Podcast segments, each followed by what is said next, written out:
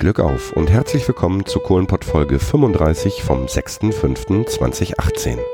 Mit Beginn des industriellen Bergbaus entwickelten sich die Städte im Ruhrgebiet rasant.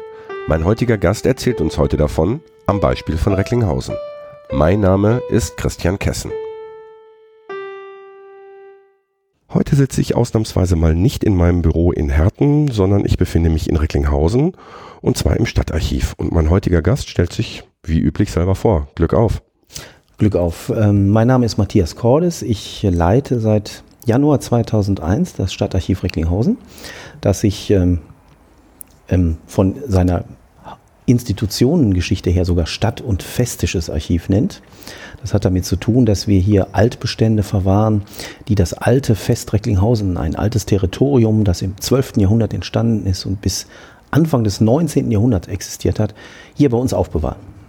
Gut, der Begriff Fest kommt ja auch äh, noch in einigen oder ist im, im allgemeinen Sprachgebrauch hier im, im Ruhrpott oder gerade hier im Kreis ja auch noch üblich, ne? Ich habe den Eindruck, dass er seit 10, 20 Jahren ähm, eine regelrechte Renaissance erlebt hat. Ähm, dass er inzwischen zwar wieder ein moderner Begriff geworden ist, der von vielen Menschen oder Gruppen, Vereinen, Gremien, Kollegien benutzt wird und nicht mehr nur das alte Territorium das untergegangene alte Territorium äh, beinhaltet, sondern so ein modernes Bewusstsein, äh, zu einer bestimmten Region zu gehören, nämlich zum, neun, zum nördlichen Ruhrgebiet, jo. zu dem Gebiet zwischen Emscher und Lippe. So sehe ich das auch. So habe ich das in meiner, in meiner Wahrnehmung auch äh, festgestellt, ja. Genau. ja. Der, der Begriff Fest, woher kommt der? Also Fest mit V geschrieben. Ähm, Gibt es da irgendwelche ist das, ist das einfach aus dem, aus dem Althochdeutschen oder wo, wo kommt dieser Begriff her? Also es ist wohl in der Tat ein Begriff, der aus dem aus der alten deutschen Sprache, vielleicht aus, der, aus den germanischen Wurzeln unserer Sprache kommt. Die Herkunft äh, dieses Wortes, die äh, Fachleute sprechen von der Etymologie dieses Wortes, ist nicht ganz geklärt. Man weiß nicht genau, wo es herkommt. Man hat wenig ähm, äh, Vorläuferbegriffe, von denen man die her ableiten kann. Äh, die erste Belegung dieses Wortes ist vom Anfang des 14. Jahrhunderts. Dort ist von einem Feste van Reckelinghusen die Rede. Mhm. In lateinischen Urkunden heißt es Judicium Ricklenkhusen. Und daraus hat man den Schluss gezogen, dass es sich wohl um einen alten Gerichtsbezirk handelte. Mhm. Den Bezirk, den Einflussbereich eines speziellen, besonderen äh, Gerichtes mit hoheitlichen Aufgaben. Und dieses Gericht stand und jahrhundertelang unter der Aufsicht, unter der Ägide der Erzbischöfe von Köln. Gibt es diesen Begriff fest noch irgendwo anders in Deutschland oder in Europa oder ist das hier tatsächlich einmalig? Es muss in der vormodernen Zeit eine, ein Fest Lüdenscheid und ein Fest Gummersbach gegeben haben mit ähnlicher Bedeutungsgebung, ähm, also ein Gerichtsbezirk, ein Herrschaftsbezirk, der sich auf Rechtsprechungskompetenz äh, bezieht. So etwas hat es im älteren Westfalen gegeben. Gummersbach gehört aber nicht zu Westfalen, ne? Da haben Sie recht. Gummersbach ist natürlich im Oberbergischen gelegen und gehört zum, im heutigen Sinne zu, ähm, zum Rheinland, auch zur preußischen Rheinprovinz ab 1815. Aber in diesem bergisch-märkisch-westfälischen Raum scheint dieser Begriff punktuell beheimatet gewesen zu sein. Aber wir sind die Letzten, die ihn noch aktiv benutzen. Es scheint mir so. Ich habe keine vergleichenden Studien in den anderen Regionen jetzt angestellt, aber es scheint so zu sein, dass bei uns dieser Begriff vital ist. Ich will nicht sagen in aller Munde ist, aber bekannt und beliebt ist. Ja, bei mir auch. Ich benutze ihn häufig. ja, Herten gehörte ja auch zum Fest Recklinghausen. Genau. Selbstverständlich. Alles, was zwischen Emscher und Licke, Lippe und zwischen Bottrop und Waltrop lag. Ja, die Tropen. ich bin auf Sie gekommen, weil ich in der äh, Recklinghäuser Zeitung ein, eine Zeittafel entdeckt habe. Und zwar eine Zeittafel über die Entwicklung der Stadt Recklinghausen mit der Geschichte des Bergbaus verknüpft. Und daraufhin habe ich sie angerufen und sie haben sich bereit erklärt, mir heute Rede und Antwort zu stehen, beziehungsweise mir ein bisschen was zu erzählen, also mir und vor allen Dingen auch unseren Hörerinnen und Hörern. Wie starten wir? Ja, indem wir darauf hinweisen, dass ähm, auch Recklinghausen zu den Kommunen äh, gehört, die jetzt in diesem Jahr noch einmal konzentriert über die eigene Geschichte nachdenken, indem man ähm, sich die Geschichte des Bergbaus im eigenen Bereich nochmal vor Augen führt. Und meine, ich sah meine Aufgabe darin, ähm, diese spezielle Zeittafel zu entwickeln. Das ist also, wenn Sie wollen, eine Art Chronologie, ein Datengerüst zur Entwicklung zum Aufstieg und zum Niedergang des Bergbaus in Recklinghausen, um diese Zeittafel dann auf der städtischen Internetseite online zu stellen und jedem zugänglich zu machen. Das ist keine wissenschaftliche Ausarbeitung, aber doch eine Art ähm, Zeitstrahl, ein Zeitgerüst über die wichtigsten Ereignisse und Stationen der Montanindustrie in Recklinghausen. Wann hat die, dieser Aufstieg der Montanindustrie und des Bergbaus in Recklinghausen begonnen? Er begann etwa um 1870. Da war Recklinghausen schon preußisch ein Zentralort eines preußischen Landkreises. Um 1800, als das alte kurkölnische Fest Recklinghausen unterging und vom Herzogtum Arenberg übernommen wurde, da ähm, war ähm, die Region ein armes, rückständiges Ländchen. Und niemand interessierte sich dafür. Auch die Herzöge von Arenberg, die dieses Land übernahmen, hatten geglaubt, sie würden einen ganz schlechten Deal machen, indem sie in dieser Region ihre Herrschaft begründeten. Niemand ahnte um 1800, was sich ab 1870 hier abspielen würde, nämlich eine unglaublich rasante, tiefgreifende, dramatische und völlig umwälzende industrielle Entwicklung, die dann später zu den größten und leistungsfähigen, leistungsfähigsten Zechen im Ruhrgebiet führte. Mhm. Es begann 1870, das war Ihre Frage. Richtig. Äh, und fiel zusammen mit einem Hochkonjunkturzyklus in Mitteleuropa, also ein Wirtschaftszyklus, so wie man es heute auch kennt, ähm, der von 1867 bis 1873 reichte. Die Wirtschaftshistoriker können das sehr gut eingrenzen und ähm, man nennt das im strengeren Sinne die Gründerzeit. Mhm. Also wenn Sie so wollen, Start-ups um 1870, zahlreiche Investoren fanden sich zusammen, zahlreiche industrielle Fabrikanten, Geldgeber, Ideengeber, die das Wagnis unternahmen zwischen Emscher und Lippe ähm, für die Finanzierung und technische Durchführung von Steinkohlebergbau zu sorgen. Die, der Steinkohlebergbau war vorher ja bereits im, im südlichen Ruhrgebiet, doch im südlichen Ruhrgebiet, jetzt musste ich eben einmal nachdenken, also im Raum Bochum, ähm, Beispiel Zeche Nachtigall, ähm, das war ja schon vorher. Äh, da allerdings in geringeren Tiefen oder Teufen, wie der Bergmann ja sagt. Woher wusste man damals, dass hier unter unseren Füßen Kohle liegt? Also man hatte tatsächlich seit dem 18. Jahrhundert eine Vorstellung davon, dass direkt an der Ruhr, bei Sprockhövel, bei Hattingen äh, und angrenzenden Gebieten, auch bei Essen-Stehle und diesen Orten, ähm, die Kohlenflöze so niedrig ähm, zu erreichen sind, dass man sie im Stollenbau, im Stollenbergbau sozusagen erreichen konnte. Und man hatte wohl im Laufe der mittleren Jahrzehnte des 19. Jahrhunderts eine Vorstellung davon gewonnen, dass diese Kohleflöze sich nach Norden fortsetzen, dann aber immer größere Teufen erreichten. Und die Nordwanderung des Bergbaus, des Steinkohlebergbaus von der Ruhr erst an die Emscher und dann schließlich bis zur Lippe, ist dann eine Geschichte, die mit dem technischen Fortschritt des Schachtbaus zu tun hat und der Entwässerungstechnik. Mhm. Sonst hätte man, also um 1820, 30 hätte man hier noch keine Kohle gefunden, weil man technisch nicht in der Lage war, 400, 500, 600 Meter tief senkrecht in die Erde zu graben. Das verbesserte sich von Jahrzehnt zu Jahrzehnt, bis man ab 1870 dann nördlich der Emscher Fuß fasste. Mit den ersten ähm, mit den ersten Bohrungen und ähm, Versuchen hier an die Kohle zu kommen.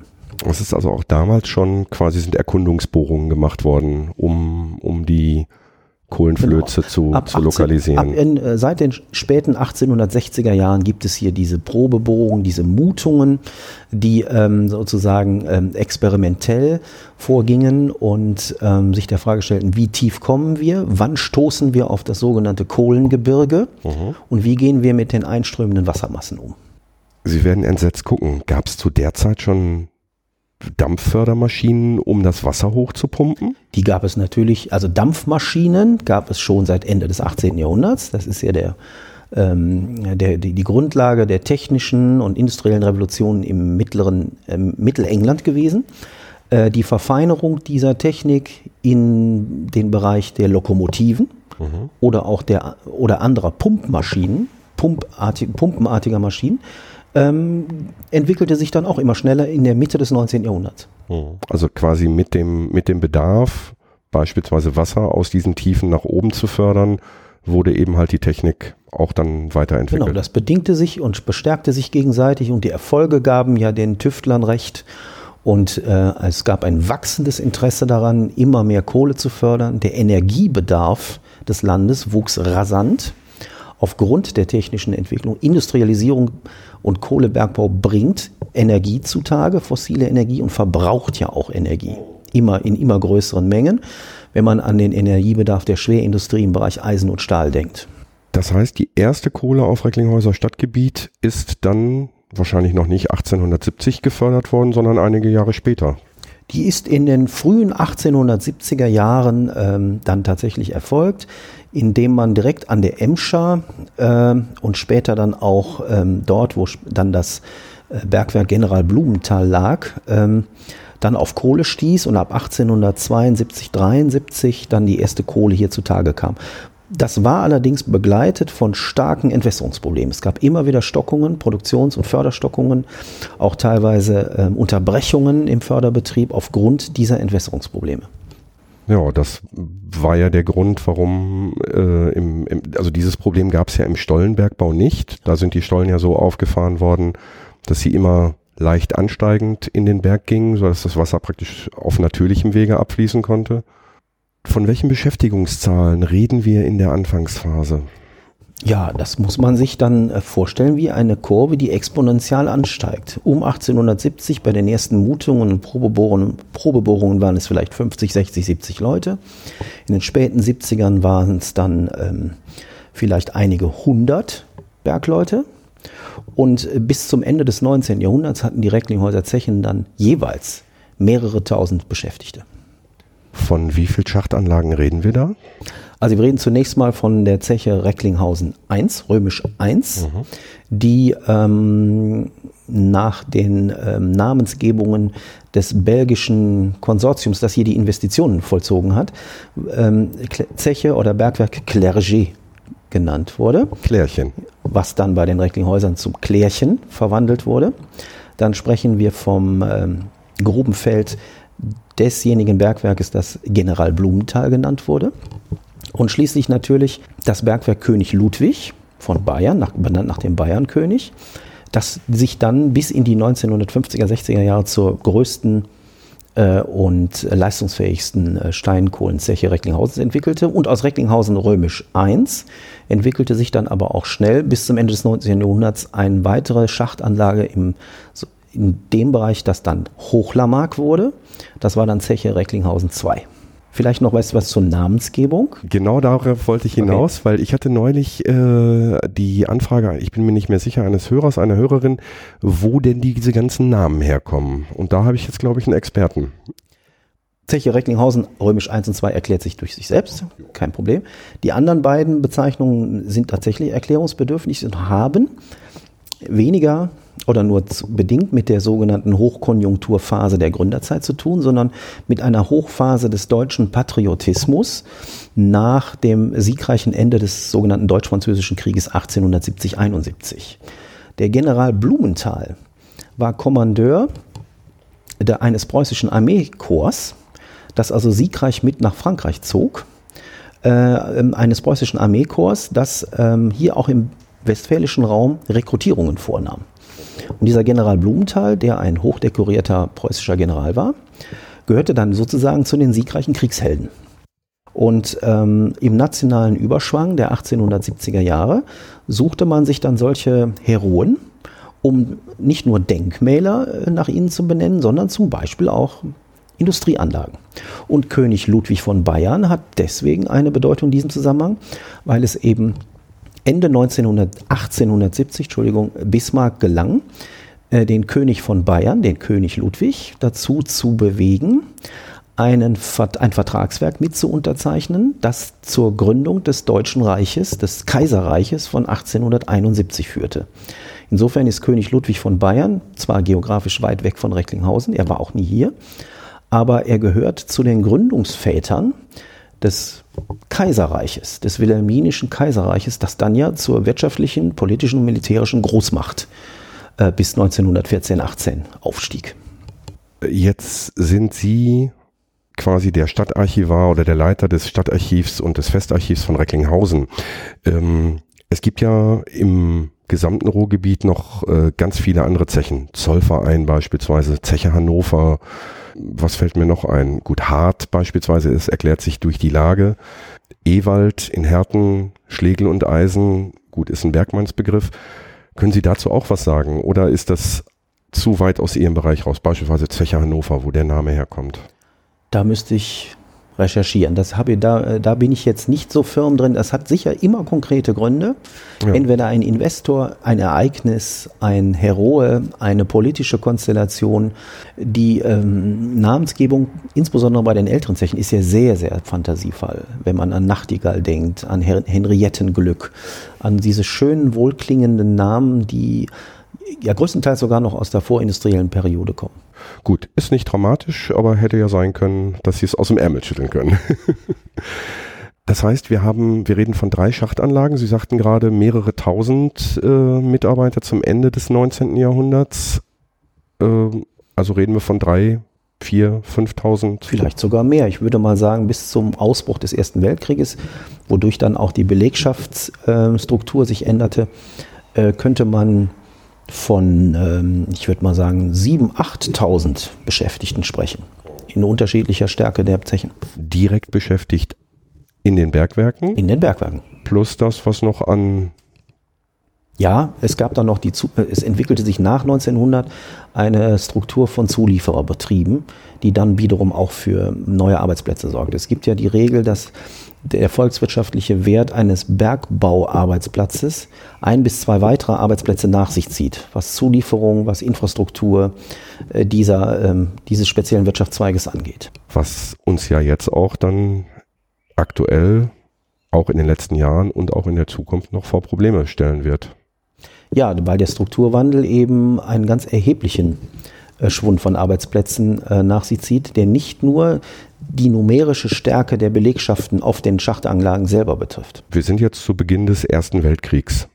Wir haben gerade gesagt, 7000 Arbeitskräfte im Bergbau direkt beschäftigt. Wo kamen diese Leute her? Die kamen ja nicht alle aus Recklinghausen. Es waren ja keine Bauern, die vorher ihre Felder bestellt haben und dann gesagt haben, okay, jetzt gehen wir mal unter Tage und wir lassen unsere Arbeit ruhen. Wo kamen diese Arbeitskräfte her?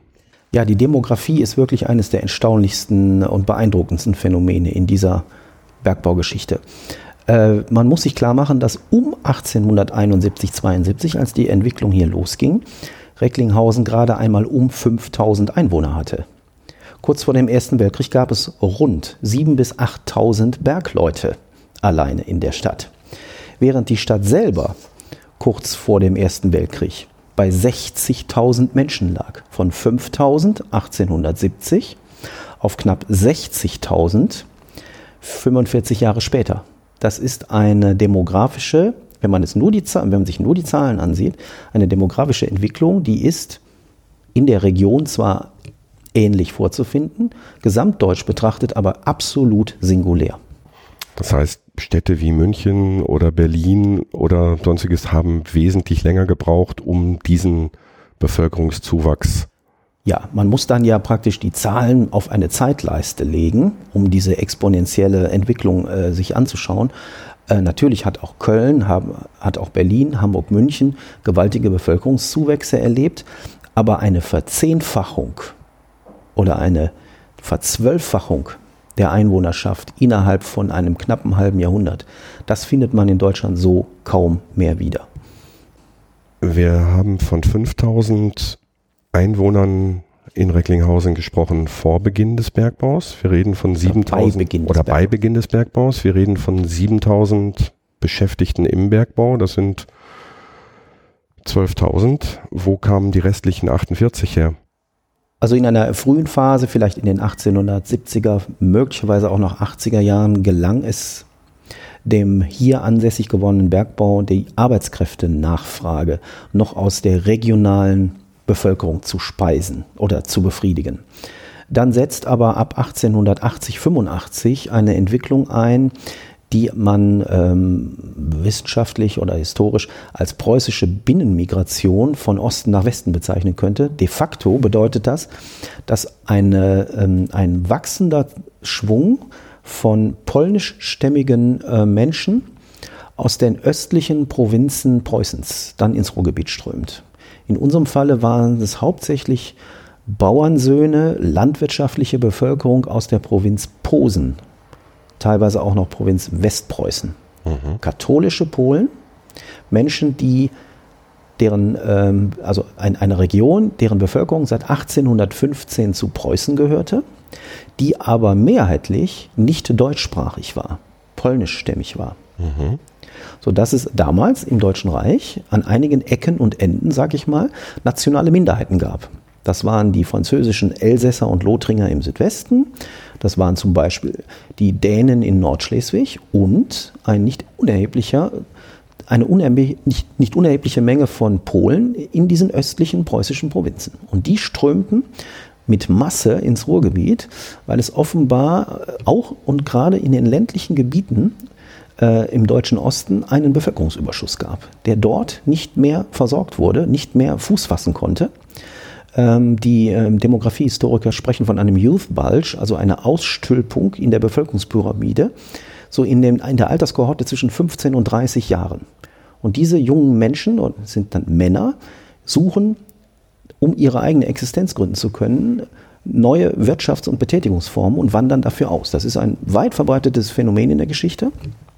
Und das gab es eben auch innerhalb Preußens im späten 19. Jahrhundert. Und da der Bergmann, der dann von aus, den, aus diesen Ostgebieten ins Ruhrgebiet kommt, nicht alleine kommt oder auch nicht dauerhaft alleine bleiben will, bringt er Familie mit. Auch da gab es das Phänomen des Familiennachzugs, so wie es das heute in der Migrationsdebatte auch gibt, mit dem Unterschied, dass sich bei den äh, polnischstämmigen jungen Leuten aus der Provinz Posen äh, handelte es staatsrechtlich um Preußen. Da mussten keine Asylanträge oder Aufnahmeanträge gestellt oh. werden, sondern es gab dann eine sogenannte Kettenmigration, dass man aus der eigenen Familie Leute nachzog, beziehungsweise aus dem Dorf, aus dem man stammte, Menschen nachzog, zum Beispiel um Familien zu gründen. Die Frauen, junge Mädchen kamen nach. Oh. Das findet man heute noch in, in vielen Namen, die beispielsweise auf SKI dieser typische, diese typische polnische Endung äh, findet man ja relativ häufig auch noch. Das ist richtig. Das ist nahezu sprichwörtlich fürs Ruhrgebiet, dass man diese polnisch klingenden äh, Silben oder Namen in den Telefonbüchern bis heute findet. Für Recklinghausen kann man sagen, dass ähm, bis zum Ersten Weltkrieg, als der Höhepunkt der Migration gerade überschritten war, etwa 25 bis 30 Prozent der Bevölkerung mutmaßlich polnischstämmig war und eben auch ähnlich typische Namen, äh, Vor- und Nachnamen hatten. Da könnte man jetzt an ähm, irgendwelche Ski-Endsilben denken, aber man denkt auch an Vornamen wie Stanislaus, mhm. Wladislav oder ähnliche. Nicht alles, was Christ, äh, was, was äh, polnisch klingt, ist, muss auch zwangsläufig polnisch sein, aber wenn man sich die alten Adressbücher ansieht, sieht man eben genauso viele typische polnische Vornamen, wie man polnische Nachnamen findet. Hm. Und es hat ja auch einiges ähm, an, an polnischem Sprachgut, sage ich jetzt mal, ähm, Einzug auch in die Bergmannsprache gehalten. Ich, also ich kenne zum Beispiel den Mottek, ähm, ist, ist glaube ich, da weiß jeder Bergmann, was das ist. Das ist ein Hammer. Das ist ein Hammer und ich glaube, da gibt es gerade so aus dem handwerklichen Bereich so einiges, was dann hier ähm, heimisch wurde. Äh, man muss sich auch klar machen, die Polen und die polnischstämmigen Preußen, so müsste man es eigentlich ähm, äh, korrekterweise sagen, die kamen aus einer Gegend, in der es nur Landwirtschaft gab. Es gab dort keinen Bergbau. Die waren völlig unbeleckt von Bergbau mhm. und usurpierten aber hier die Traditionen und das Brauchtum für sich und bildeten eine eigene kleine polnische Kultur im Ruhrgebiet sie wurden, diese Bevölkerungsgruppe wurde auch genannt die Ruhrpolen. Mhm. Das war nicht etwa diskriminierend, sondern das war ein geografischer Zuschreibungsbegriff. Die Ruhrpolen, von denen es zwischen Duisburg und Hamm etwa eine halbe, halbe Million Menschen gab, um 1914. Diese, diese Explosion der Bevölkerung musste ja auch irgendwie, oder die, die, die Masse an Menschen musste ja auch irgendwie versorgt werden. Wie ist das geschafft worden? Ja, erstmal wurde natürlich ein gewaltiges Wohnungsbauprogramm angefahren und ein Infrastrukturprogramm. Die Städte dehnten sich in alle Richtungen aus. Die Kommunen um 1900 mussten gewaltig investieren in Straßenbau, in Kanalisationsbau, in Elektrifizierung, nicht nur den vorhandenen Baubestand betreffend, sondern sozusagen irradial wuchsen ja die Städte in alle Richtungen, mussten sich modernisieren, ausweiten, ähm, intensivieren, verdichten und alles Mögliche. Das waren gewaltige städtebauliche Probleme. Hinzu kam, dass man ähm, ähm, ähm, mit Hilfe der umliegenden ländlich gebliebenen Regionen Westfalens die immer weiter wachsenden Bevölkerung des Ruhrgebietes gar nicht mehr ernähren konnte. Es waren Fernbahnhöfe nötig, zum Beispiel Hamm oder auch Oberhausen, die ähm, dafür sorgten, dass Nahrungsmittelimporte aus den Niederlanden zum Beispiel oder aus den ostelbischen Gebieten hier ins Ruhrgebiet täglich geschafft werden mussten, um die Menschen satt zu bekommen. Das Ruhrgebiet war von sich aus nicht in der Lage, die Menschen zu ernähren. Das wurde dann ein, ähm, eine ähm, Aufgabe, die mit überregionalem Lebensmitteltransporten und Handel zu tun hatte. Getreide, Fleisch, Milch, alles was dazugehörte. Mhm. Während des Ersten Weltkriegs lief die Produktion oder der, die Förderung normal weiter oder sind Teile oder Großteile der Bergleute auch zum Militärdienst eingezogen worden? Weiß man da? Äh, Sie wissen das mit Sicherheit. Also nach allem, was ich weiß, ist in der ersten, in der Anfangsphase des Ersten Weltkrieges sind auch Bergleute eingezogen worden.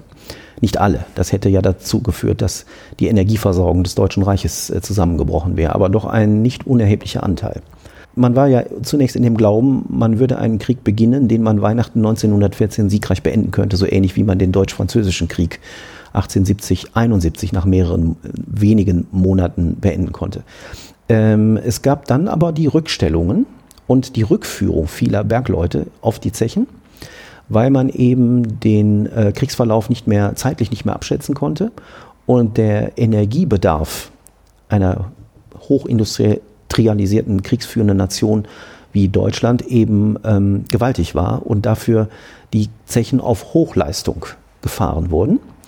Hinzu kamen dann äh, immer größer werdende Bemühungen, immer umfangreicher werdende Bemühungen, äh, Kriegsgefangene auf den Zechen einzusetzen. Hm. Sind im Bereich Recklinghausen oder überhaupt im Ruhrgebiet jemals Frauen massiv unter Tage eingesetzt worden? Ist mir nicht bekannt, mag es aber gegeben haben, äh, in vielleicht einigen speziellen Fällen, die nicht bekannt sind. Ich würde aber mal davon ausgehen, dass man das tunlichst vermieden hat. Frauen wurden Übertage eingesetzt in, in Wäschereien, in, in Übertageeinrichtungen, die der Versorgung der Bergleute dienten. Aber äh, Frauen als Hauer und Schlepper ist mir eigentlich nicht bekannt. Mhm. Ich frage aus dem Grund, weil ich war vor 14 Tagen nochmal auf Zeche Nachtigall. Dort ist äh, vom Deutschen Geologenverband die Steinkohle zum Gestein des Jahres 2018 gekürt worden. Und dort gibt es zurzeit eine Fotoausstellung aus dem polnischen Bergbau mit Frauen unter Tage. Mhm. Und äh, aus Oberschlesien dann oder aus den oberschlesischen okay. äh, mhm. Steinkohlenrevieren, richtig, ja. genau. Wann war denn, wann war denn das? Ich muss gestehen, ich hatte keine Zeit, mir die Ausstellung selber anzuschauen. Ah, ja. Ich bin nur einmal kurz rein. Ähm, werde ich auch noch eine gesonderte Sendung drüber machen, mhm. bin ich im Moment überfragt. Vielleicht gab es auch bei uns Frauen, die äh, zumindest Hilfestellung leisteten, in der Phase, in der noch Stollenbergbau betrieben wurde, da gab es ja häufig auch Landwirte und landwirtschaftliche Betriebe, die im Nebenerwerb kleine private Stollen betrieben und von dort aus sozusagen im Eigenbau äh, kleinere Menge Kohlen förderten. Ob dann möglicherweise Frauen um 1800 im südlichen Ruhrgebiet eine unterstützende Rolle gespielt haben. Weiß ich nicht. Vielleicht ist es nicht hundertprozentig auszuschließen. Also ich vermute, ich habe äh, nur zwei, drei Fotos gesehen, das sah mir eher so äh, Mitte der 40er, 50er Jahre des letzten Jahrhunderts aus. Also vermutlich während des Kriegs. Aber da werde ich würde ja bedeuten, dass also polnische Frauen von deutschen Besatzungs von deutscher Besatzungsmacht zwangsweise möglicherweise in die das Bergwerke ist, getrieben Das ist wurden. möglich. Da werde ich mich dann auf jeden Fall nochmal schlau machen. Interessant. Ja. Und. So, der Erste Weltkrieg ist zu Ende. Wie ging es weiter mit Recklinghausen und vor allen Dingen dem, Bau, dem Bergbau und der Demoskopie? Demografie. Äh, Demografie. also ähm, das lasse ich aber drin. Den Fehler. ähm, es passiert mehreres gleichzeitig. Ähm, ab 1918 gibt es äh, fest, feststellbar an den Statistiken der, der, der, der entsprechenden Ämter äh, zunächst mal einen, einen gewissen Bevölkerungsrückgang in Recklinghausen. Das hat zunächst mal mit 2200 Kriegstoten zu tun, die einfach nicht mehr nach Hause kamen. Zum anderen aber mit der Abwanderung eines gewissen Teils der polnischstämmigen Bergarbeiter. Die einen gingen zurück nach Polen, dort wo es wieder einen Staat namens Polen gab, seit 1918 November. Und die anderen ließen sich abwerben von ähm, nordfranzösischen Zechenverwaltungen, die ebenfalls Arbeitskräfte dringend suchten wohlgemerkt fachlich versierte Arbeitskräfte, um den völlig zerstörten nordfranzösischen Steinkohlebergbau wieder in Gang zu bringen. Der Steinkohlebergbau in Nordfrankreich lag genau zwischen den Fronten oder an, entlang der Fronten und hatte sozusagen Zerstörungsquoten von 80 bis 90 Prozent. Und dorthin konnte man als Pole, der sich möglicherweise mit dem Deutschen Reich vor, während und nach dem Ersten Weltkrieg nicht so recht mehr identifizieren konnte, auswandern. Oder aber man ging in sein eigentliches Mutterland zurück, nämlich dorthin, wo neuerdings, soll heißen, ab Ende 18 ein polnischer Nationalstaat aus der Taufe gehoben wurde. Und auch dort gab es, neuerdings, da gab es dann Bergbau, nämlich in Ostoberschlesien. Der, der Teil Schlesiens, Oberschlesiens, der dann polnisch war, im Bereich Katowice. Und die Franzosen beispielsweise haben, haben die höheren Löhne gezahlt oder aus welcher Motivation äh, sollte, sollte man sein, ja, seine mittlerweile ja zur Heimat gewordene Stadt verlassen? Ja, möglicherweise war es für manche Menschen, die aus den polnischstämmigen Gebieten kamen, doch eben keine Heimat geworden.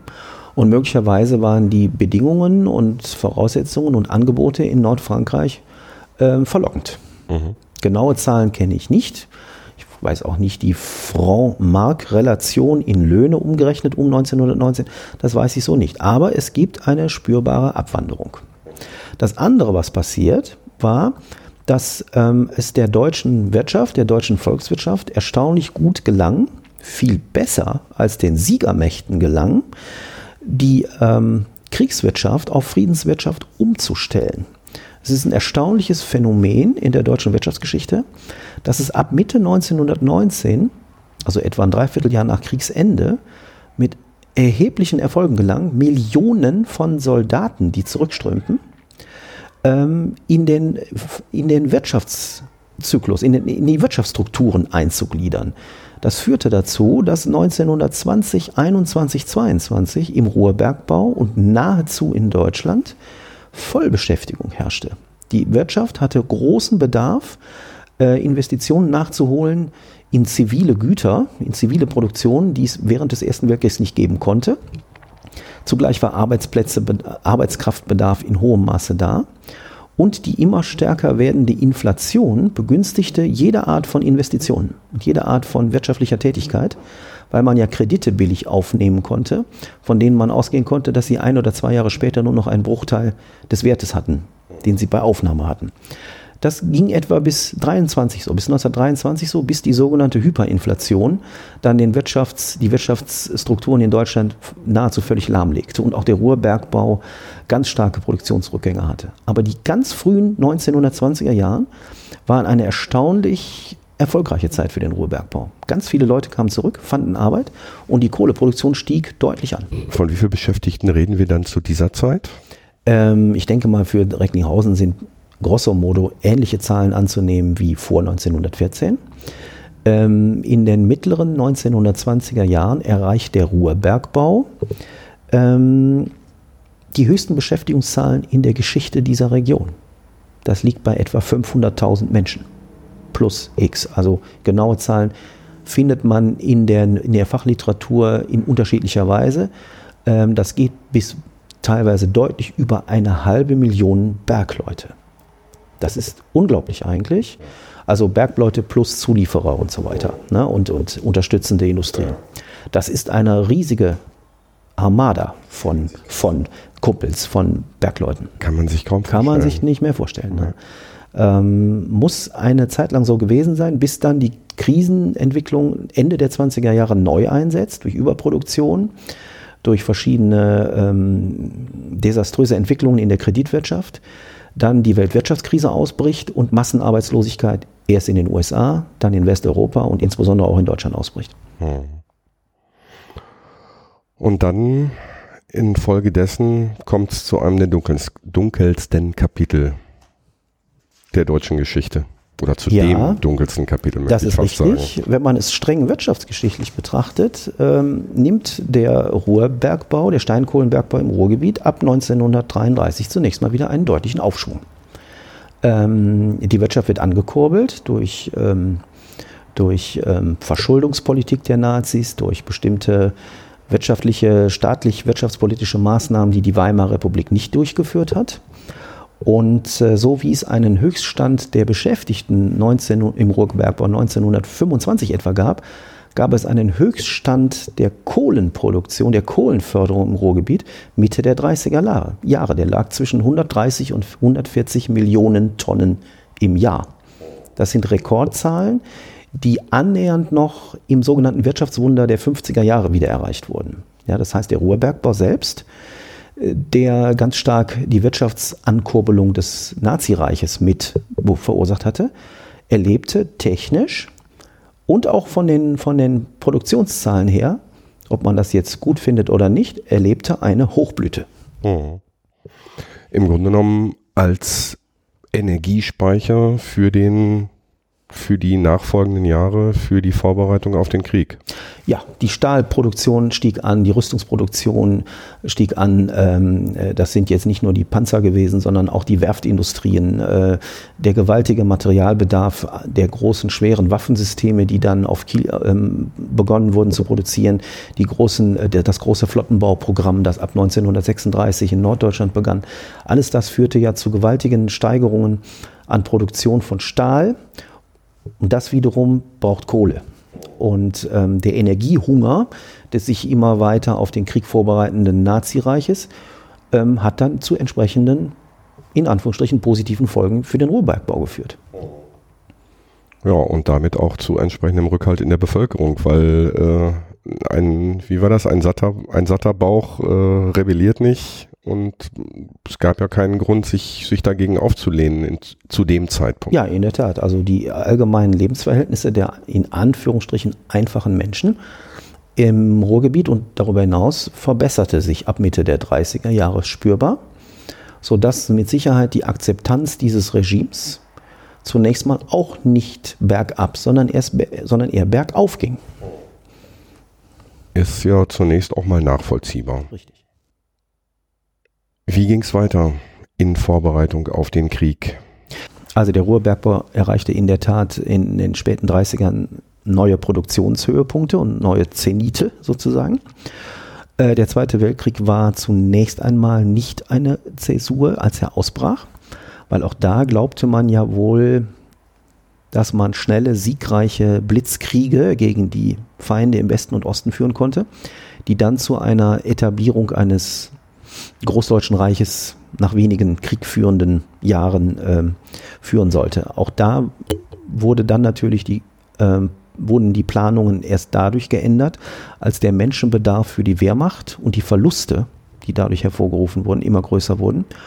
Und ähnlich wie im Ersten Weltkrieg und noch viel mehr und noch viel schlimmer als im Ersten Weltkrieg, fremde, erzwungene Arbeitskraft, ins Ruhrgebiet gezwungene Arbeitskraft dann hier ähm, äh, dafür sorgte, dass der Bergbau weiterging. Ich meine mit dieser abstrakten Formulierung natürlich die immer größer werdende Zahl von Kriegsgefangenen und Zwangsarbeitern, insbesondere aus Osteuropa, die dann einen wachsenden Anteil auf den Zechen, Zechenbelegschaften darstellten.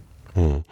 Wo waren diese Arbeiter untergebracht? Also ich kann mich nicht erinnern, ich bin, ich lebe seit 50, 51 Jahren hier im Ruhrpott. Gab es Lager hier im Ruhrpott? Ja, es muss sie gegeben haben, es hat sie gegeben, immer in fußläufiger, fußläufig erreichbarer Nähe der großen Industrie- oder Zechenanlagen. Das waren Barackenlager, das waren Lager, die man nach dem Zweiten Weltkrieg der Bauweise nach als Nissenhütten oder sowas ähnliches bezeichnete. Einfache, primitive Unterkünfte mit wenig Hygiene, mit keiner, mit gar keinem Komfort, ähm, umzäunt, bewacht ähm, von ähm, harten, strengen und äh, lebensbedrohlichen Umgangsformen begleitet, was die Wachmannschaften, den Umgang mit diesen Menschen angeht. Alles das, was man sich unter Zwangsarbeit wohl so vorstellen muss. Mhm. Aber Sie sagen, es muss sie gegeben haben, aber nachweislich, dass es, dass es, dass man sagt, an der Stelle gab es ein, eine, ja, eine, eine Ansammlung von, von, von Hütten, in denen die Zwangsarbeiter gelebt haben, ist mir nicht bekannt. Doch, das ist wohl schon ähm, hier und da aktenkundig. Ich bin mir nicht sicher, ob man jetzt ein lückenloses, wenn man jetzt einen Stadtplan vor sich hätte, einen lückenlosen Nachweis aller Unterkünfte bringen könnte. Aber man weiß durch ähm, Bemerkungen oder Vermerke in irgendwelchen Akten und Amtsbüchern, dass es auf bestimmten Straßen und Wegen diese Lager gab. Oh. Das heißt, im Grunde genommen, wie äh, in der, in der Vorkriegszeit die Bergarbeitersiedlungen entstanden sind. So in der Form muss man sich das vorstellen, nur mit weniger Komfort, mit einem Zaun drum, mit entsprechenden Wachmannschaften. Na, das Aber wäre, glaube ich, noch beschönigend. Es waren keine Zechenkolonien, wie man die jetzt vielleicht in Hochlamar kennt oder in anderen Mustersiedlungen, sondern das waren, wie gesagt, einfache Baracken, mhm. die man aus dem Boden stampfte, die ähm, wahrscheinlich weder, weder wasser- noch winddicht waren und äh, nur eine primitive Behausung ähm, ermöglichten, wo man ähm, auf kleinem, engen Raum möglichst viele Menschen zusammenfärchen wollte. Informationen, von wie viel Kriegsgefangenen, von wie viel Zwangsarbeitern wir jetzt reden? Im, in diesem Bereich? Leider nicht, weil wir aus den äh, großen Recklinghäuser Bergwerken nur eine äußerst fragmentarische Überlieferung haben, was die ähm, was die Belegschaft angeht. Wir haben hier ein Belegschaftsbuch im Haus von der Zeche General Blumenthal. Und da können Sie an den listenartigen Einträgen der Neuzugänge dann genau nachvollziehen, weil dort auch Herkunftsorte und Länder angegeben waren. Ab 1940, 41 steigt eben der Anteil von polnischen und später dann sowjetischen Kriegsgefangenen und Zwangsarbeitern sehr stark an. Ähm, wenn es vielleicht auf Zeche Blumenthal zwischen 3.000 und 4.000 Beschäftigten gab in den 40er Jahren, ist mindestens ein Drittel dann von Zwangsarbeitern. Hm. Und äh, lief dann unter Zwangsarbeitern. Aber auch das sind Schätzungen. Das ist nie statistisch mal untersucht worden, weil die Quellen da teilweise zu fehlen.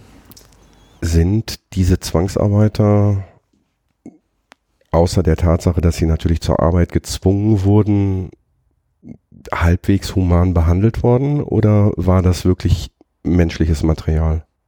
Also nach allem, was man weiß, war es eher Menschenmaterial, so wie die Nazis ja auch die eigenen Leute und die eigenen Soldaten wie Menschenmaterial verwendeten. Ähm, ein äh, ich meinte jetzt weniger für die für die äh, für das Regime, sondern eher innerhalb der Zeche, weil ich kann mir vorstellen, man man betont ja immer den Zusammenhalt unter den Kumpels, dass man einen Kumpel nicht unter Tage lässt und so weiter. Wenn ich mir jetzt vorstelle, dass dort ein, ein deutscher Bergmann, der aus welchen Gründen auch immer nicht in den Krieg musste, ähm, mit einem Zwangsarbeiter zusammen vor Kohle beispielsweise arbeitet, hat er den halbwegs human behandelt oder war das für den auch nur jemand, der ihm die Arbeit erleichterte? Und gibt's da? Man, gibt's da ich glaube nicht, dass es da generelle Aussagen zu gibt. Ähm, wenn ein Bergmann, ein deutscher Bergmann oder ein Bergmann aus Recklinghausen von der Rasseideologie der Nazis in Anführungsstrichen beseelt war, wird er seinen in Anführungsstrichen Kumpel, der aus der Ukraine kam, mit Sicherheit nicht gut behandelt haben. Oh.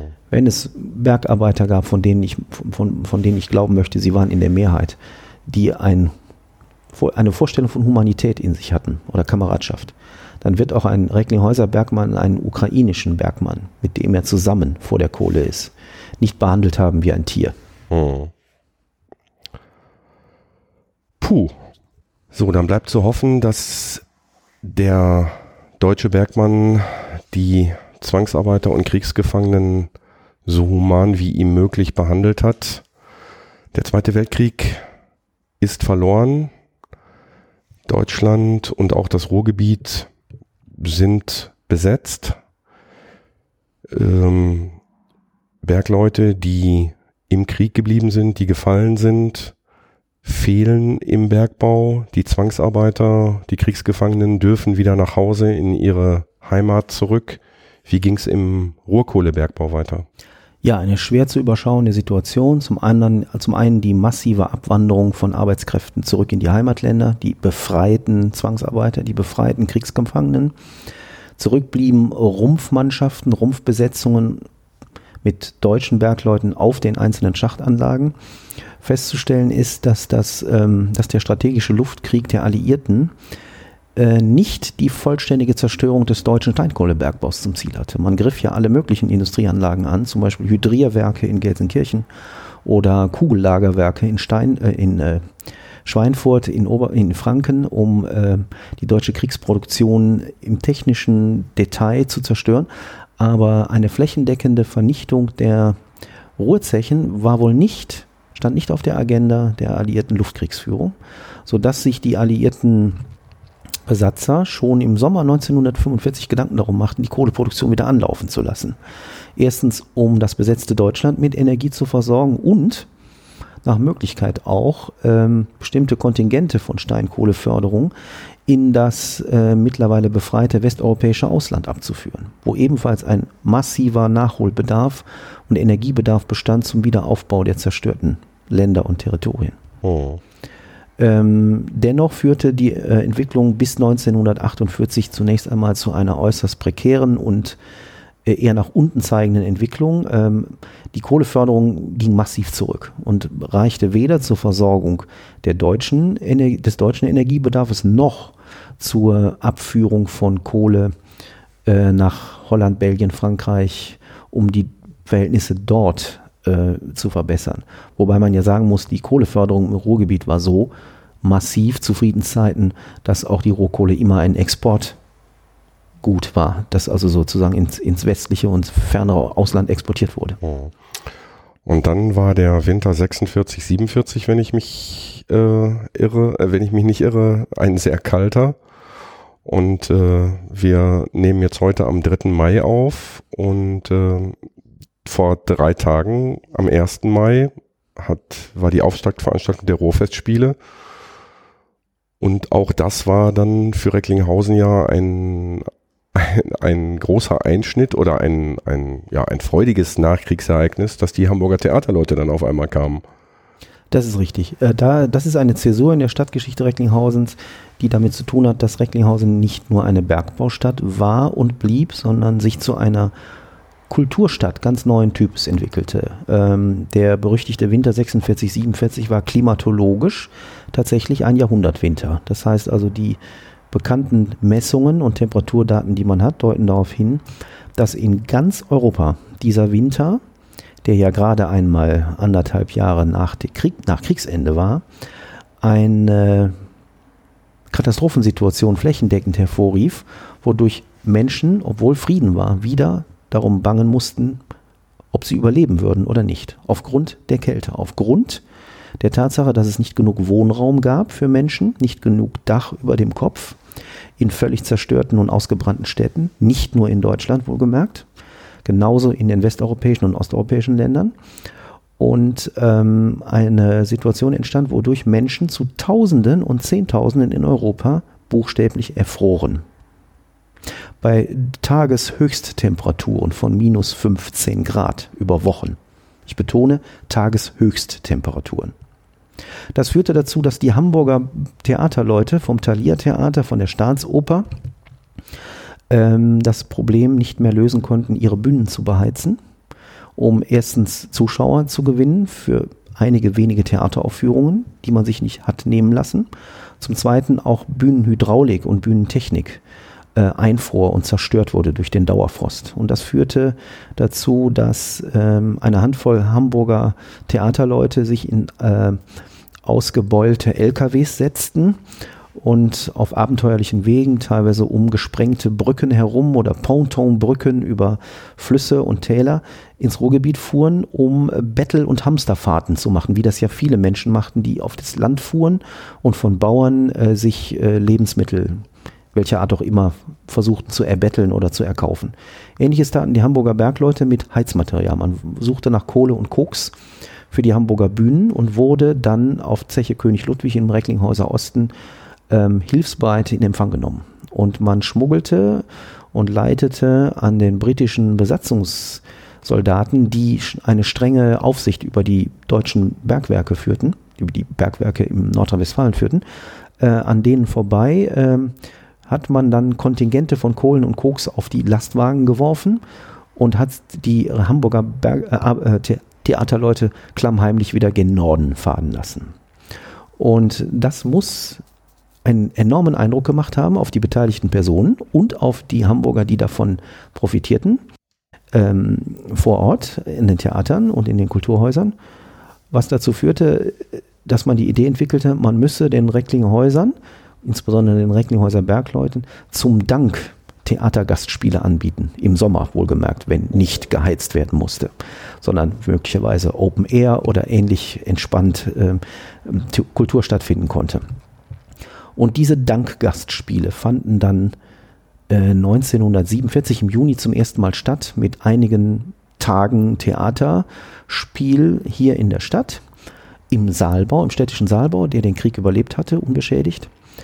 Und äh, aus, diesem, aus dieser Idee der Dankgastspiele der Hamburger Bühnen entwickelte sich dann ein bis zwei Jahre später die Idee Dauer, eines dauerhaften Theaterfestivals unter dem Motto Ruhrfestspiele. Wie ist die Kohle an den Engländern vorbeigeschmuggelt worden? Ich meine, wir reden ja jetzt nicht von einem, von einem Eimer oder von einer Schubkarre, sondern von LKW-Ladungen. Das weiß ich nicht. Ich war erstens könnte ich jetzt sagen, ich war nicht dabei und zweitens haben illegale Aktionen ähm, die Eigenschaft, dass man sie weder bildlich noch schriftlich dokumentiert damit man der Illegalität des Geschehens nicht durch Beweismittel auf die Spur kommt. Es muss irgendwie funktioniert haben, indem man vielleicht die britischen Soldaten, die an der Toreinfahrt standen, für eine Stunde ablenkte oder mit denen ein Schwätzchen hielt oder Karten spielte, während am anderen Ende des Zechengeländes möglicherweise mit einer kleinen Menschenkette, zack, zack, zack, verschiedene große Säcke, Zentnersäcke Kohle ähm, klammheimlich und möglichst leise auf irgendwelchen LKW-Pritschen landete. So oder so ähnlich muss man sich das vorstellen oder könnte ich es mir vorstellen. Es gibt weder Bilder noch Berichte von Menschen, die dabei waren, die das Geschehen sozusagen an Ort und Stelle oder Stunden später aufgezeichnet hätten. Auch im Nachhinein ist da nie jemand beispielsweise in so einer Situation, wie wir jetzt beide hier sitzen, der gesagt hat, Mensch, ich war damals dabei, als wir die Kohle geklaut haben? Doch, das gab es schon. Das gab es in den 50er Jahren, als man Mitte der 50er Jahre, 1956, 57 zum ersten Mal so ein kleines Jubiläum feierte, zehn Jahre Ruhrfestspiele.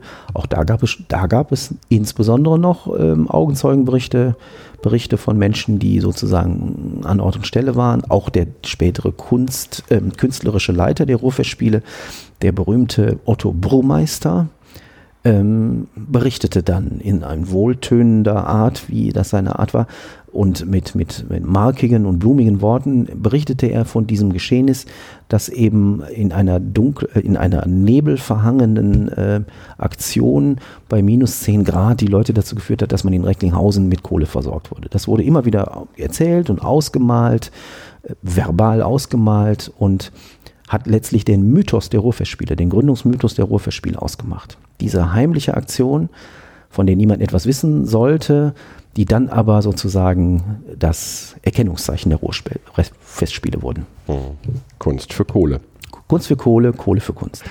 Hat sich die britische Besatzungsmacht nicht gewundert, dass im Jahr darauf, also im Sommer, auf einmal Hamburger Theaterleute kamen und gesagt haben, wir spielen jetzt mal hier? Ist das, das muss doch irgendjemand mitgekriegt haben. Das war wohl so. Aber die Briten sind zivilisierte Leute und ich glaube, die britischen Offiziere hatten andere Probleme oder Aufgaben als ein Jahr später oder einen Sommer später äh, kriminologisch äh, herauszufinden, wer war das damals und hatten auch nicht vor, die äh, Kumpels oder die Hamburger Theaterleute noch irgendwie vor ein Militärgericht oder ähnliches Tribunal zu stellen. Also offenbar hatte man das Wichtige vom Unwichtigen unterscheiden können und die ersten Ruhrfestspiele fanden unter, ähm, ich will nicht sagen Protektion der Briten statt, aber äh, so statt, dass die Briten nicht eingriffen und auch daran keinen Anstoß nahmen, was da im Winter passiert war. Das ist gut zu hören und gut zu wissen. Denke ich auch. Wie ging es dann weiter nach dem Krieg? Ja, man kann im Grunde genommen sagen, dass ähm, die, eine neue Hochkonjunkturphase ab 1949, 50 dann einsetzt. Damit meine ich jetzt die gesamtwirtschaftliche Situation in der Bundesrepublik, die Einführung der D-Mark 1948 hatte nicht schlagartig einen Wirtschaftsaufschwung zur Folge. Das wird immer gerne kolportiert, es ist aber nicht so. Zunächst mal stieg nach der Währungsreform die Arbeitslosigkeit an. Aber ab 1949, 50 gelang dann wohl auch ein endgültiger ähm, Umstieg auf ähm, Friedensproduktion, auf modernisierte Produktion und es begannen dann, wenn man so will, goldene 10 bis 12 Jahre, neue goldene 10 bis 12 Jahre des Ruhrbergbaus. Der Energiebedarf der jungen Bundesrepublik mit Wirtschaftswachstumsraten von bis zu 10 bis 11 Prozent pro Jahr Wirtschaftswachstum hatte dann wiederum ähnlich wie äh, in der Hochkonjunkturphase nach 1870 einen gewaltigen Energiebedarf zur Folge. Ähm, der Ruhrbergbau modernisierte sich sehr stark. Es wurde investiert in Technik, in alle möglichen Verbesserungen äh, maschineller Art. Und äh, 1956 war dann wiederum ein neuer Höhepunkt erreicht mit ca. 125 Millionen Tonnen Steinkohle innerhalb eines Jahres. Mit mehreren hunderttausend Beschäftigten im Ruhrbergbau. Mhm. Das heißt, die Produktionsmenge, die Fördermenge stieg nochmals an, ja. aber mit weniger Arbeitern aufgrund des Fortschritts der Rationalisierung und auch des, äh, des äh, Fortschritts in der Technologisierung. Also eine erste Rationalisierungswelle gab es schon 1900, ab 1922, 23 durch diese inflationsbedingten günstigen Investitionsmöglichkeiten. Äh, schon da gibt es eine erste Maschinisierung und Mechanisierung des Ruhrbergbaus. Der wird in den 50ern oder ab 1950 dann massiv fortgesetzt. Äh, die Zechen, die sozusagen im Zweiten Weltkrieg völlig auf Verschleiß gefahren wurden, wurden technisch erneuert und besser ausgestattet und führten dann natürlich eben zu entsprechenden Leistungszuwächsen, wodurch, und das ist eigentlich ja schon fast makaber oder bizarr, der deutsche Steinkohlebergbau, also der Bergbau des stark zerstörten und besiegten Deutschlands der modernste und leistungsfähigste in Europa wurde. Noch weit vor dem britischen, vor dem mittelenglischen Bergbau. Britische Bergleute kamen ins Ruhrgebiet, um technischen Fortschritt hier bei den deutschen Kumpels zu lernen. Während der englische Steinkohlebergbau im mittelenglischen Kohlengebiet äh, immer weiter veraltete. Und der ist dann auch nicht mit deutscher Technologie modernisiert worden, sondern ging quasi in seine ja, in seine Endphase. Ne? Ja, die Endphase des Deu äh, britischen Steinkohlebergbaus ist dann wohl erst in den 70er, 80er Jahren, spätestens unter Margaret Thatcher und diesen Konsolidierungsmaßnahmen da geschehen. Aber zum Beispiel die deutsche Sicherheitstechnik, die Untertage-Sicherheitstechnik der Deutschen, die galt schon in den 50er Jahren und schon davor als führend. Gut, auch das wird sich wahrscheinlich demnächst ändern. Wenn wir keine Bergwerke mehr haben, können wir auch keine Technologie mehr weiterentwickeln, nicht mehr ausprobieren. Jedenfalls nicht diese Hochleistungstechnologie, die dazu führt, dass man 1000 Meter tief, 1000 Meter unter der Erdoberfläche Steinkohle zutage fördert, was eben auch nirgendwo anders auf der Welt praktiziert wird. Der Weltmarkt für Steinkohle ist heute ein Bergbau, der relativ nah unter der Erdoberfläche ja gewaltige Mengen zutage fordert. In USA, in Kanada, in Australien insbesondere und soweit ich weiß auch in äh, Südafrika und China. Mhm. Da ja. ist Tiefbautechnik, so wie man es hier kannte, General Blumenthal 1000 Meter Sohle, ja gar nicht gefragt, weil man viel schneller und besser an die Kohle kommt. Mhm. Ja, zum Teil im Tagebau, ne? Zum Teil sogar im Tagebau. Der wirtschaftliche Aufschwung nach dem Krieg hat natürlich dann auch wieder Arbeitskräfte benötigt. Wo kamen die her? Ja, in der Tat. Es gab erneut einen hohen Bedarf an Arbeitskräften im Kohle- und Stahlbereich. Und der kam nun nicht aus Osteuropa. Da war auch der eiserne Vorhang vor, die politische Teilung Europas in die beiden strategischen Machtblöcke, sondern er kam in den 50er und dann auch noch in den 60er Jahren aus Süd- und Südosteuropa. Das waren Italiener, Spanier, Jugoslawen, Türken. Mhm in verschiedenen Größenordnungen, in verschiedenen Phasen und Schüben. Durch Anwerbeabkommen, durch bilaterale Abkommen Deutschlands mit den Staaten, mit den Ländern, die wiederum äh, schwach industrialisiert waren und auch ein, tatsächlich einen Überschuss an jungen Arbeitskräften hatten, da, wodurch dadurch dann dieser Austausch möglich wurde. Hm. Von welchen Zahlen reden wir da im Bereich Recklinghausen? Ähm, es sind sicherlich wieder einige tausend aus den verschiedenen Süd südeuropäischen und südosteuropäischen Herkunftsländern. Es erreichte nicht mehr diese Prozentzahlen, die die polnischstämmigen Bergarbeiter vor 1914 eingenommen hatten. Hm. Wie groß war Recklinghausen zu dieser Zeit insgesamt? Welche, welche Bevölkerung oder wie hat sich die Bevölkerung entwickelt? Ja, ähm, Recklinghausen ist ähm, zu Beginn des Zweiten Weltkrieges bei etwa 85, 86.000 Menschen. Ähm, 1946, 47.000 bei 90.000 Menschen.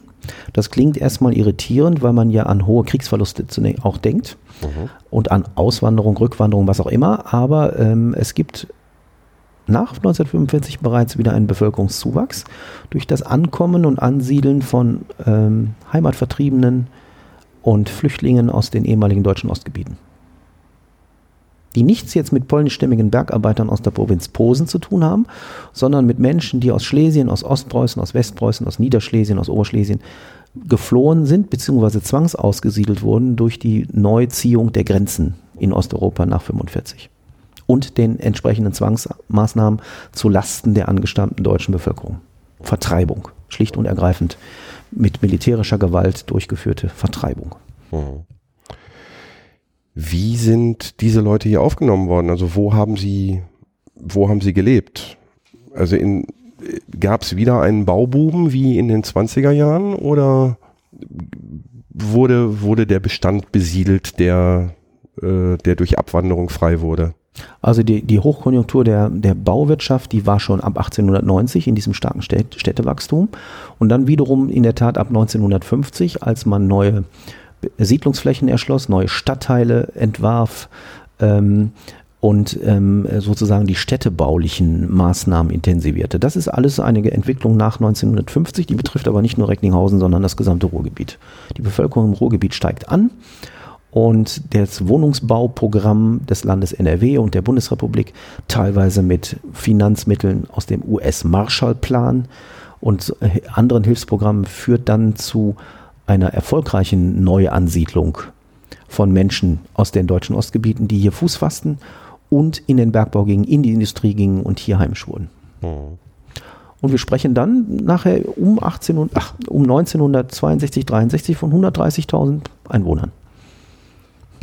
Da waren dann aber auch schon die, äh, die Arbeiter aus den äh, süd- und osteuropäischen Ländern mit. Die muss man selbstverständlich dazu zählen. Warum auch nicht? Sie gehören ja dazu und haben ja das, die Wirtschaftsstruktur Recklinghauses mitgeprägt und mit nach oben entwickelt. Ähm, das ist der Höchststand der Einwohnerzahlen in Recklinghausen. Um in den frühen 1960er Jahren. Hm. Wie viele Einwohner hat Recklinghausen aktuell? Es ist, glaube ich, knapp unter 120.000. Mhm.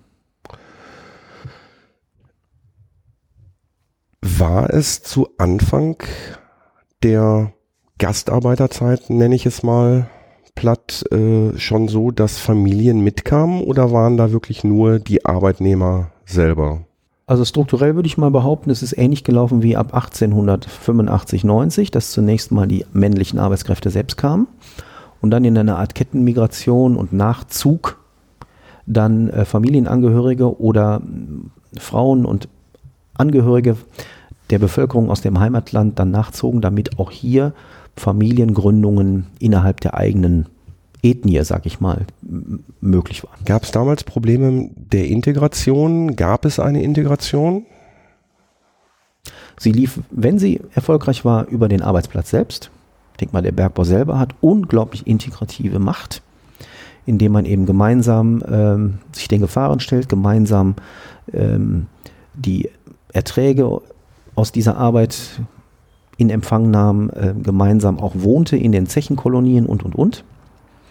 Nach allem, was ich weiß, nach allem, was man weiß, gab es diesen Begriff Multikulturalität um 1958 noch nicht, aber doch wenigstens ein Zusammenleben, das keine Unruhen, keine Fremdenfeindlichkeit im, will ich mal sagen, gewalttätigen oder repressiven Sinne oder wie auch immer beinhaltete, sondern ein Nebeneinander, möglicherweise auch ein Miteinander. Gut, das sieht man ja glücklicherweise zum Teil bis heute. Das ist richtig. Also zumindestens hier. Das ist richtig. Also der Pott, würde ich persönlich sagen, ist, äh, ist bunt und auch, äh, also Fremdenfeindlichkeit er, erlebe ich in den seltensten Fällen. Also ich persönlich sowieso nicht, klar, aber ähm, auch, äh, auch aus dem bekannten Kreis höre ich das sehr selten. Glücklicherweise. Ich würde, ich würde mal sagen, dass das Ruhrgebiet diejenige Region Deutschlands ist, äh, die die meiste historische Erfahrung mit Migration hat. weil die Migration ja schon im letzten Drittel des 19. Jahrhunderts einsetzt. Mit wohlgemerkt fremdsprachigen Menschen. Aber, das ist der Unterschied möglicherweise zu heutigen Problemen, es waren Christen, es waren Katholiken. Mhm. Polnische Katholiken stoßen auf westfälische Katholiken. Der Gottesdienst, der Ritus, die Liturgie, das Beichten, das Heiraten, das Geborenwerden, das Sterben unter dem Mantel der katholischen Sakramente verlief ähnlich. Mhm. Man dürfte meines Erachtens den Faktor der gemeinsamen Religion nicht unterschätzen bei Zuwanderung, bei Migration und Integration. Und das lässt sich auch im 19. Jahrhundert beobachten. Die protestantischen äh, Zuwanderer aus dem südlichen Ostpreußen zum Beispiel, die Masuren, die suchten im Ruhrgebiet Regionen und Gebiete, die protestantisch waren. Die Masuren aus dem Regierungsbezirk Allenstein, äh, die von Hause aus einen altertümlichen polnischen Dialekt sprachen, die gingen nicht ins katholische Recklinghausen. Die gingen nach Gelsenkirchen. Und nach Herten. Und nach Herten. In die Siebenbürgen-Siedlung. Richtig. Und das hat was mit Konfession zu tun. Das hat damit zu tun, dass Konfession, wenn man sie gleichmäßig und gleichartig ausüben kann, äh, Integration erleichtert. Mhm. Spannend. Auch heute? Ja, heute sind die Probleme vielleicht auch deswegen da, weil wir über den äh, gemeinsamen Grund der Religion oder die Fund Grundlage der Religion nicht mehr zueinander kommen. Das Wirtschaftswunder, der erneute Aufschwung endete irgendwann. Wann ging es bergab in Recklinghausen mit dem Bergbau? Eine lange phasenverschobene Entwicklung, die jetzt nicht speziell mit Recklinghausen beginnt oder endet, sondern damit zu tun hat, dass in den 60er Jahren das goldene Zeitalter, das späte, letzte goldene Zeitalter der Steinkohle dann endet dadurch, dass der Weltenergiebedarf und der Weltenergiemarkt zunehmend vom Erdöl übernommen wird. Und der Steinkohlebergbau ähm, gegenüber der ähm, Förderung von Erdöl immer teurer und immer Markt, ähm, also schlechter auf dem Markt positioniert wurde. Ähm, dadurch kommt es dann in den 60er Jahren zu einer langfristig sich bemerkbar machenden Krise im Ruhrbergbau und zu einer langsamen äh, Welle von Zechenstilllegungen, Zechenschließungen. Für Recklinghausen hatte das äh, zur Folge, dass ähm, das ehemals größte und leistungsfähigste Bergwerk König Ludwig im Südosten der Stadt 1965 die Förderung einstellte. König Ludwig, das, das Zechengelände, ist noch, äh, ist noch zu großen Teilen erhalten. Da ist äh, neue Industrie oder neue, neue, Gewerbe. neue Gewerbe angesiedelt worden. Sehr ungewöhnlich. Also ich hätte jetzt nicht gedacht, dass es bereits in den 60er Jahren stillgelegt worden ist, ja. weil, äh, sag mal, Bergwerke, die lange danach stillgelegt worden sind, sind dem Erdboden gleichgemacht worden. Wie, ja. wie kam das? Einfach weil man die, die Hallen oder die Gebäude noch nutzen konnte? Das kann ja. Ja, ich denke mal schon, dass über Tagebauten überall doch im Ruhrgebiet wenn es irgendwie ging, einer neuen äh, Bestimmung zugezogen, äh, zu, zugewiesen wurden. Ähm, das ist Tabula Rasa, dass nichts mehr übrig bleibt von einem Bergbau. Ich glaube, das ist erst eine ganz junge Entwicklung. Dass man wie hier zum Beispiel auf der Zeche Blumenthal sozusagen ja nur noch die Kaue sieht und oh. nichts anderes mehr. Ähm, aber die Entwicklung muss ab 1960 relativ rasch und dramatisch gewesen sein, jedenfalls ein paar Jahre lang. 1960 wurde auf Zeche General Blumenthal noch 1,5 Millionen Tonnen Steinkohle gefördert. Und äh, zugleich wandern eben Griechen, Italiener, Jugoslawen und Türken ein. Und trotzdem kommt es dazu, dass das offenbar unrentabel gewordene Bergwerk König Ludwig äh, in einer allgemeinen Kohleabsatzkrise sich nicht mehr halten kann. Oh. Und dann 65 schließen muss. Das war mit Sicherheit ein Schock für die Stadt hat zunächst mal nicht zum Absturz der Wirtschaftsstruktur geführt. Es gab ja die anderen beiden Zechen noch. Aber mit Sicherheit zu deuten als Vorbote einer Entwicklung, die sich dann zum Ende des Jahrtausends überhaupt nicht mehr aufhalten oder geschweige denn umdrehen ließ. Hm. Gab es zur damaligen Zeit schon Sozialpläne, ähnlich den, den Sozialplänen, die, die heute greifen? Ich bin mir nicht ganz sicher, das weiß ich nicht genau. Ich vermute aber, dass solche Konzepte eher noch in den Anfängen lagen. Mhm. Das heißt, die Bergleute mussten dann sehen, dass sie auf umliegende Schachtanlagen äh, abwanderten oder auch in Nachbarstädte abwanderten, ja. weil der Ruhrbergbau an sich war lief ja weiter. noch da, lief weiter. Nur nicht mehr Ja. in der, mit Man der konnte Fördermenge. anhand der Zahlen dann sehen, dass die Kohleproduktion langsam die Kurve bergab nahm und auch die Beschäftigtenzahlen. Aber es gab ja nicht einen Kollaps des Ruhrbergbaus. In dem äh, Sinne, wie es ihn vielleicht gab Ende der 20er Jahre bei der Weltwirtschaftskrise. So war es ja nicht. Es war ein langsamer Sinkflug, in den, das, in den die Region hier überging. Langsam deswegen, weil man ja viel auch durch Subventionen auffing, um, die, um eben die Entwicklung nicht abrupt werden zu lassen. Wissen Sie, warum es beispielsweise in, also diese Subventionen gab es ja, gab's ja nicht nur hier im Ruhrgebiet, die, die muss es doch eigentlich auch im, im französischen, im belgischen und im, im britischen Bergbau gegeben haben. Warum haben wir den Strukturwandel, das Ende des Steinkohlebergbaus relativ unbeschadet überstanden? Ja, aufgrund der Tatsache, dass die öffentliche Hand eben massiv eingegriffen hat mit Geld, das Land und der Bund, und eben in Belgien und in Nordfrankreich das so nicht geschah. Da war der Steinkohlebergbau schon viel früher zu Ende.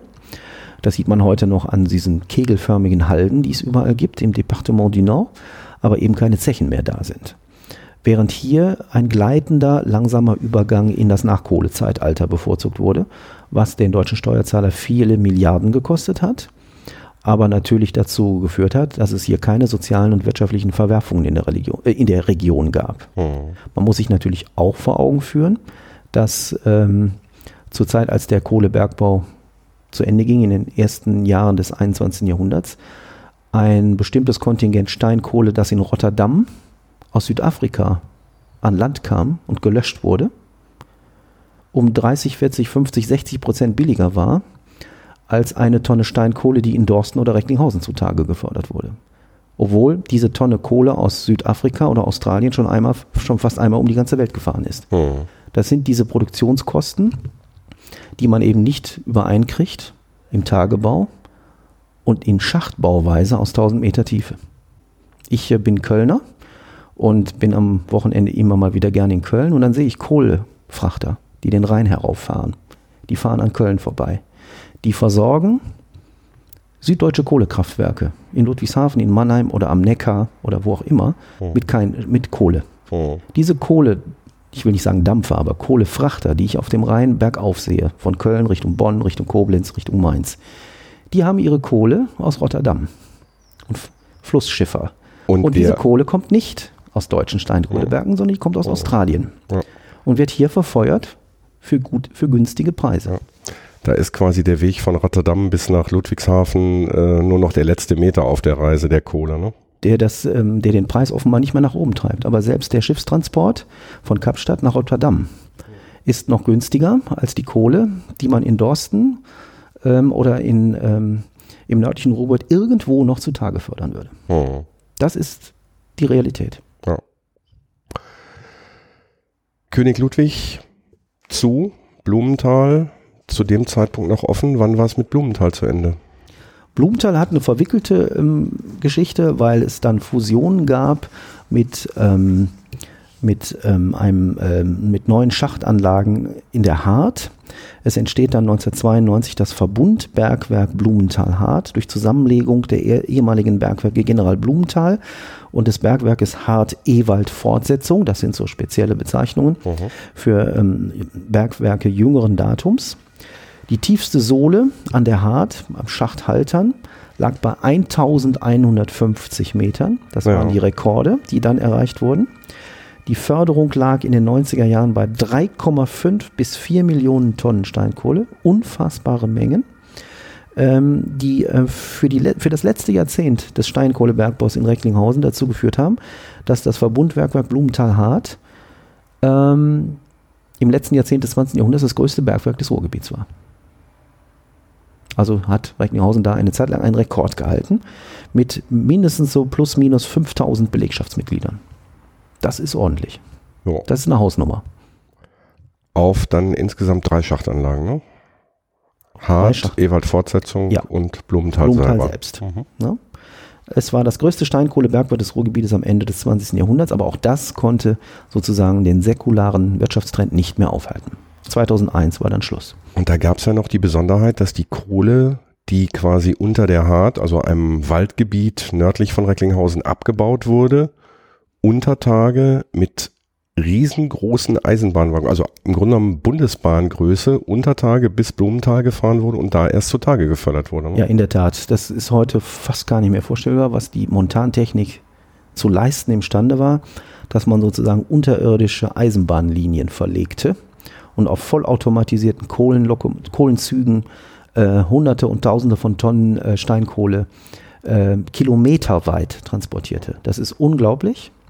Es ist auch, glaube ich, relativ umweltschonend. Es verbraucht ja nicht Landschaft. Man genau, musste den Landschaft. Wald in der Hart nicht fällen dafür. Ja. Das würde man eigentlich heute als gut empfinden. Ja. Äh, ich vermute aber, dass ähm, unterm Strich die, das Kohlezeitalter bei den modernen denkenden Menschen, die auch global und klimatologisch denken, ja wohl der, wie soll ich sagen, der Mörder unseres Klimas war. Ich weiß nicht, wohin sich das Urteil da entwickelt, aber die, ähm, der Anwachs des CO2-Gehaltes in der Erdatmosphäre von 0,03 auf 0,04 Prozent in 100 Jahren hat auch mit der Steinkohle des Ruhrgebietes zu tun. Ja, natürlich. Äh, wobei die, jetzt äh, muss man fragen, was war er da, das Huhn oder das Ei, äh, die Henne oder das Ei. Ähm, die Steinkohle war notwendig durch die Industrialisierung. Die Industrialisierung brauchte die Steinkohle. Das Rad drehen wir nicht mehr zurück. Nein, selbstverständlich drehen wir es nicht mehr zurück. Und ob äh, der CO2-Gehalt in der Erdatmosphäre auch bedingt durch Verfeuerung der Ruhrkohle dann unser Klima zerstört, das werden wahrscheinlich nachfolgende Generationen ja. endgültig zu beantworten Natürlich. haben. Ähm, wiewohl ja auch überhaupt der menschengemachte Anteil an der CO2-Zusammensetzung der Atmosphäre eher gering ist am Gesamtaufkommen. Also auch da würde ich eine Ehrenrettung der Rohrkohle noch am Ende versuchen. Ja, das, äh, das sehe ich ein, das sehe ich ähnlich und äh, da bin ich aber auch kein Experte. Ja, wenn man sich überlegt, dass wir heute dazu angehalten werden, öfter mal aufs Fahrrad umzusteigen und das Auto stehen zu lassen, um die CO2-Emissionen zu reduzieren und wir uns klar machen, dass 1956 156, 132 Millionen Tonnen Steinkohle gefördert und verfeuert wurden, dann fragt man sich ja schon, was sind das für Relationen? Das ist richtig. 2001 war in Recklinghausen Schluss mit dem Bergbau. Wie hätte sich Recklinghausen ohne die Kohle entwickelt? Wären wir immer oder wäre Recklinghausen immer, äh, es ich bitte Sie jetzt in eine Glaskugel zu schauen, natürlich. ähm, hier wären wahrscheinlich, also Recklinghausen wäre nicht das geworden, was es heute ist. Das ganze Ruhrgebiet wäre ohne die Kohle, ohne die Industrialisierung nicht das geworden, was es wäre wahrscheinlich. Also es wäre wahrscheinlich jetzt. Recklinghausen wäre nicht so groß geworden. Es hätte vielleicht, es wäre eine kleinere westfälische Landstadt geblieben, in der sich vielleicht spezielle Gewerbe, Familienunternehmen, Familienbetriebe angesiedelt hätte im verarbeitenden Gewerbe ähm, wie es ja im gut industrialisierte Städte in Ostwestfalen oder im Sauerland auch gab, die eben ohne die Schwerindustrie es zu etwas gebracht haben. Vielleicht wäre Recklinghausen so eine Stadt geworden wie, ich sag mal, Arnsberg oder ähm, näher am Hüsten, wo es intakte Familienbetriebe, mittelständische Unternehmen gab, die im produzierenden oder auch im verarbeitenden Gewerbe ähm, erfolgreich waren. Oh. So ist, man kann das letztlich durch kontrafaktische Geschichtsbetrachtung nicht so ganz ausloten. So ist eben die Weggabelung 1870 in Richtung Schwerindustrie und Montanindustrie gew gewesen und vollzogen worden. Und das ist nun mal die Geschichte Recklinghauens. Oh. Eine letzte Frage. Was denken Sie passiert mit Recklinghausen in den nächsten Jahren? Ich bitte Sie nochmal in eine Glaskugel zu schauen. Also Historiker schauen immer gerne zurück, aber ungern nach vorne. ähm, ich finde, auch da wird die Demografie eine gewisse Rolle spielen. Ob sich die Altersstruktur Recklinghausen in der Weise konsolidieren lässt, dass viele junge Menschen hier bleiben, die auch hier arbeiten wollen, neue Existenzen gründen, neue Industrien oder Gewerbe äh, besetzen und bevölkern. Davon wird vieles abhängen, dass die Bevölkerungsstruktur im produktiven Bereich bleibt. Mit und ohne Migration lasse ich mal dahingestellt. Ähm, es sollte nicht sein, dass, dass, ähm, dass die Bevölkerung überaltert, dass die jungen Menschen wegziehen, woanders hin, wo sie sagen oder glauben, da finde ich Jobs, da finde ich äh, Möglichkeiten, meine Existenz oder meine Familie zu gründen. Das wäre fatal für die Stadt und fürs Ruhrgebiet. Mhm. Ja, äh, ich fand ein spannender Exkurs in die Stadtgeschichte und nicht nur in die Stadtgeschichte, sondern auch in die Geschichte des Ruhrgebiets. Mir bleibt nur mich bei Ihnen zu bedanken für Ihre Zeit und äh, hoffe, dass den Hörerinnen und Hörern auch diese Folge gefällt. Ist mal ein bisschen was anderes gewesen, nicht direkt mit Bergbau, schon mit Bergbaubezug, aber eben halt diesmal aus der Sicht eines Historikers. Ja, gerne. Ich bedanke mich. Glück auf. Glück auf. Ey, Kumpel, für heute Schicht am Schacht.